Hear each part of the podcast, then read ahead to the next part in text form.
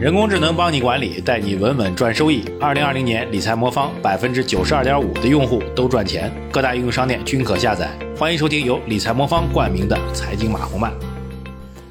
啊，各位喜马拉雅财经马红漫的听众朋友们，二零二一年的四月二号，今天周五啊，今天市场 这个量能这事儿看来真的不是什么大问题啊。这个今天的成交量也不算大啊，这个沪深两市成交量都不算大，但是指数呢昂扬走强。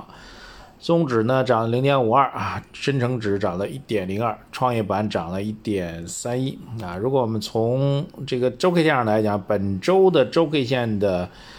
成交量也是走强的啊，这个成交量也是走弱的啊，这指数是走强的啊，说说说乱了，呃，整个成交量也是相对偏弱的。本周呢，沪指是涨了一点九三，成指是涨了二点五六，创业板直接干了三点八九个点，呃，所以还是那句话，我们认为。不要纠结量这个事情，啊，量这事情不是太很重要啊，因为从投资逻辑上来讲呢，量往往是一个这个投资者心态的一个表达。大家还犹豫的时候，一般行情就开始起来了。那么，但行情真的要起来并且持续的话，是需要量支撑的。所以，量不是一个先行指标，量很多时候是一个滞后型指标啊。我觉得这个还是要简单的提示一下啊。这个另外一个，我觉得从呃，因为最近晚评节目当中，我关于基本面讲很多了啊，核心观点也不用再重复了，那就是，呃，近期或春节之后的调整的，如果找调整理由，肯定很充分的啊，就是之前春节前部分板块估值严重高估了，啊，严重高估的板块需要跌，但比较遗憾的是把不该跌的给拽下来了啊，那跌到今天，跌到最近一周前吧，那整个市场的估值已经不算高了。甚至很多板块出现了超跌的一个迹象啊，最典型的就是芯片啊、科技啊这些品种反而是超跌的，啊，压根就不该跌这么多，因为它是从去年七月份就跌的，已经跌了这个半年多了啊，对吧？那这个确实有点夸张了，本身就有反弹的一个预期啊，这是第一大块。第二块的话，就经济本面确实是。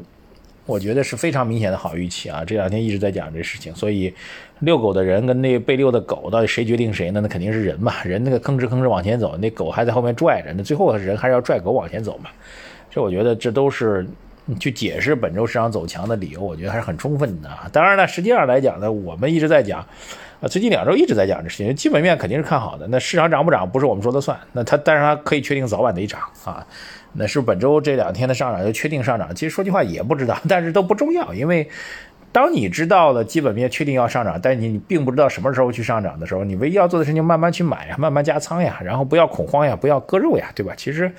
这个后面落定的才是最重要的，你去赌什么时候涨，这确实也没人知道。好，接下来今天新的内容呢，我觉得呃，就是我们认为二零二零二一年整个市场的投资的几个主线是越来越确定了。啊，第一块呢就是。大科技创新。啊，科技创新其实本来一九年这一波科技创新就是主攻力量之一。啊，但是呃，从七月份开始呢，科技创新板块就走的比较弱啊。但是我们认为二零二一作为一个战略主线依然会强化的啊，可国家对这块很重要，所以我觉得这是一个呃非常重要的主线哈。第二主线呢，就是我觉得是碳中和，但是碳中和这事情比较复杂啊。我最近我一直跟他讲，我一直在看相关的报告。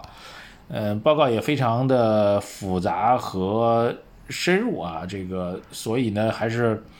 呃正在不断的研究啊，越研究下来越觉得越复杂哈。但是呢，从战略意义上来讲，碳中和肯定是重要的投资机会。包括今天啊收盘之后的几个消息啊，包括电力市场已经明确，电力行业已经明确，未来是这个以非火电啊、非这个煤炭用电为主的生产的逻辑啊。这样的话，太阳能啊。呃，水电呀、核电呀等等，对吧？能想象到。然后钢铁行业的针对碳中和的这个战略规划的图现图表，现在已经在拟议当中了，很快就要推出来。所以碳中和，我觉得二零二一呢主要的投资路径和逻辑。但是什么样的企业，就是很重要一点，就是碳中和这事儿，作为国家战略落实推行都是确定的事情。那唯一从投资个股角度来讲比较难确定的事情，就是什么时候能够给公司业绩带来增长。而且很重要一点呢，现在大家认为对业绩造成增长的这部分的，甚至将来可能会造成，呃，我觉得甚至还可能会是利空啊。就这部分呢，回头有时间再讲。比如钢铁行业，它要去做技术改造，技术改造就会是大资金的投入。走资金投入之后呢，你可能降低了碳的排放的，那你多出来的额度可能你要卖掉，但你投入的技术的费用可能比你卖掉碳额度能够赚到的费用要多，就是成本比这个收益要低，那你公司业绩不是要受损吗？就最后呢，还是会要回回到很复杂，但是又很具体的一个又一个的上市公司业绩的定价。就因为有了碳碳中和这个事儿，所以导致整个行业的定价模式、盈利模式，然后计划到每一个公司到底占便宜还是吃亏，这事儿是相当大的不确定，好吧？但是这主题作为一个战略主题，我觉得二零二一开始肯定是一个非常重要的主题，这是主线之二。主线之三呢，今天也注意到了，这白酒 对茅台依然是王者归来啊！这个其实正好这两天也跟一些投资机构的人在聊，大家还是比较一致看好茅台未来的这个战略机会。我也是觉得还是有机会的啊！原因其实除了基本面的评估也好，未来茅台可能会调价也好等等，个股事情不谈，至少谈一点，就是如果找一个消费方面的龙头，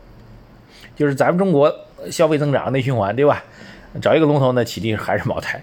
另外一个，这是主观上，客观上来讲，就是，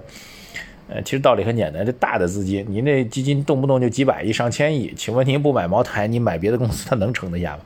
巴菲特之所以一直买可口可乐、买苹果、买 I B，嗯，没没买买这个 I B M，对，买这些大的公司，买沃尔玛，那其实还有很重要的原因，不只是公司基本面好，另外一个公司这么大才能够容纳起它的投资资金呀，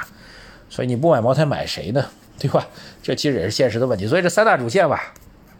科技、碳中和、消费啊。我但是我从我的角度来讲，这三个主线的次序就这样一个次序：就科技为首啊，碳中和为辅，然后这个消费为为为打底，三个主线。当然，对于周期复苏啊等等这些，我觉得就就包含在这些逻辑当中了啊。对我觉得这是加上周期复苏啊，那是可能就周期板块四大四大主线吧。四大主线其实我觉得都是大家要去做重点观察的。呃，这样一个方向吧，好吧，再次提醒给大家。好，那今天先聊这么多。明呃礼拜天啊，我们本周过节不放假，我们的马道财道节目还会给大家录制。呃，这次录制呢，我会讲一些关于碳中和的一些思考吧，然后也会讲讲这个投资心态跟逻辑的事情，好吧？因为我们最近读书会上的一本新书，就是《实现财务自由之路》。呃，很多朋友看了之后，包括我身边朋友，很多人听了之后呢，都颇有感受，一直在跟我交流，讲讲这财务自由之路的事情吧。好，谢谢大家。微信公众号财经马红漫啊，首页对话框底部输入数字二零二零八八啊，抓紧时间进行我们的资产配置吧。行情可能真的是来了啊，就算不来，你现在买也放在长期也不吃亏嘛。所以投资组合你先架构起来，二零二零八八来获取。读书会的内容，现在各位越听越上瘾，越听越过瘾，所以微信公众号“财经马红漫”首页对话框底部输入“读书”两个字，获取我们的读书会的链接，多多支持，多多学习，多多进步，谢谢大家，才能够不负韶华，不负行情。再见。